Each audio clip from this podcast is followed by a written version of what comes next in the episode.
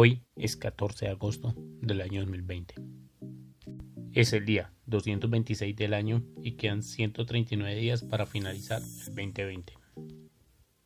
El 14 de agosto del año 2018, en Génova, Italia, se desploma parte del puente Morandi, causando más de 30 muertos. El 14 de agosto del año 2017, en Colombia nace el tercer canal de televisión, Canal 1.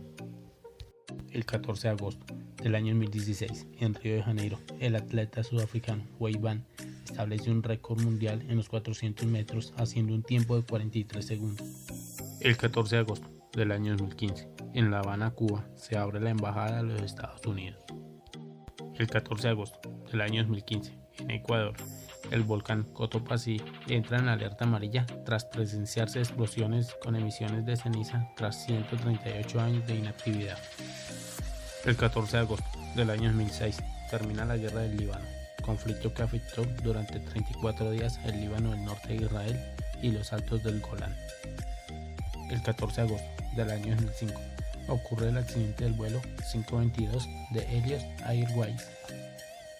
El 14 de agosto del año 2004, en Florida, el huracán Charlie deja 15 muertos y muchos daños materiales a su paso. Muchas gracias por ver el video los invito para que se suscriban, le den like, me sigan en Facebook, en Instagram y en YouTube como John Tobar TV.